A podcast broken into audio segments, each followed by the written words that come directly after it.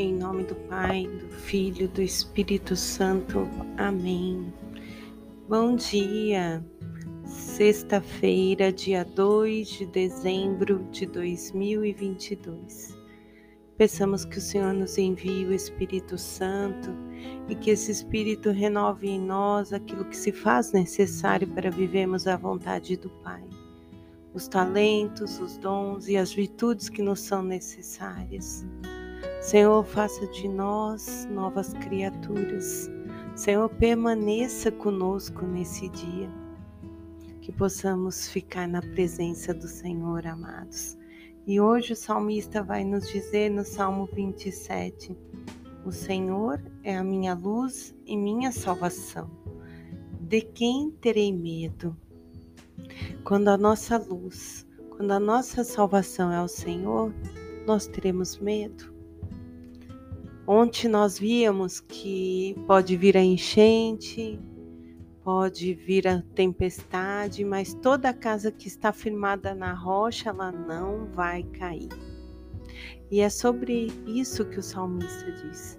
O Senhor é a nossa luz, pode estar um dia escuro, pode a tempestade estar sobre nós, mas quando nós temos o nosso coração em Cristo, nós nada temeremos porque temos a certeza de que Ele está conosco naquele momento.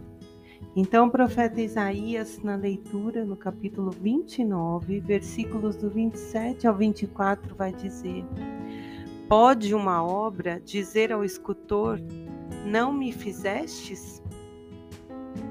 Não pode, né, amados? O escultor é criador de sua obra e nós somos criados à imagem e semelhança de Deus. E isso nos garante a palavra que quando o Líbano se transformar em jardim e for considerado um bosque, surdos vão ouvir, cegos vão ver, mudos vão falar.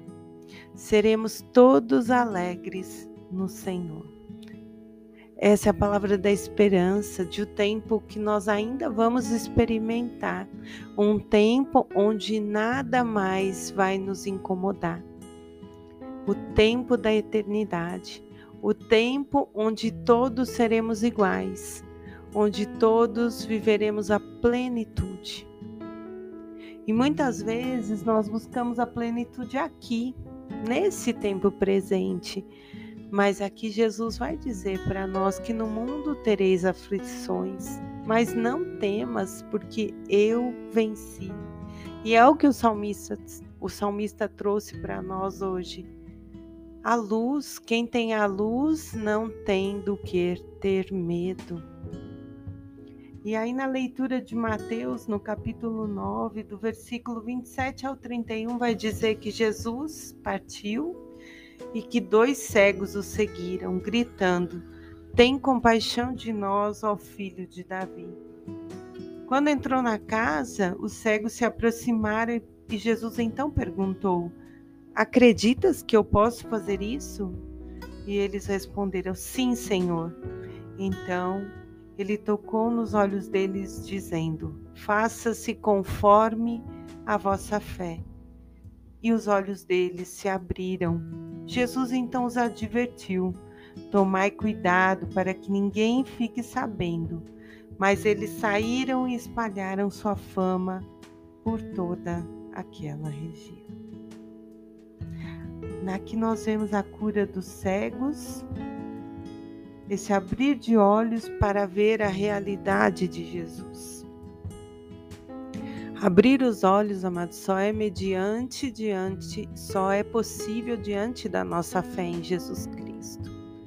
De nada vale enxergar as belezas desse tempo se não compreendemos que elas vão ser finitas. O nosso olhar deve estar além desse tempo, porque senão nós caímos no risco de ser como os fariseus e os escribas, que tinham conhecimento, mas não tinham fé. Portanto, viram em Jesus um impostor, não conseguiram ver nele o Salvador.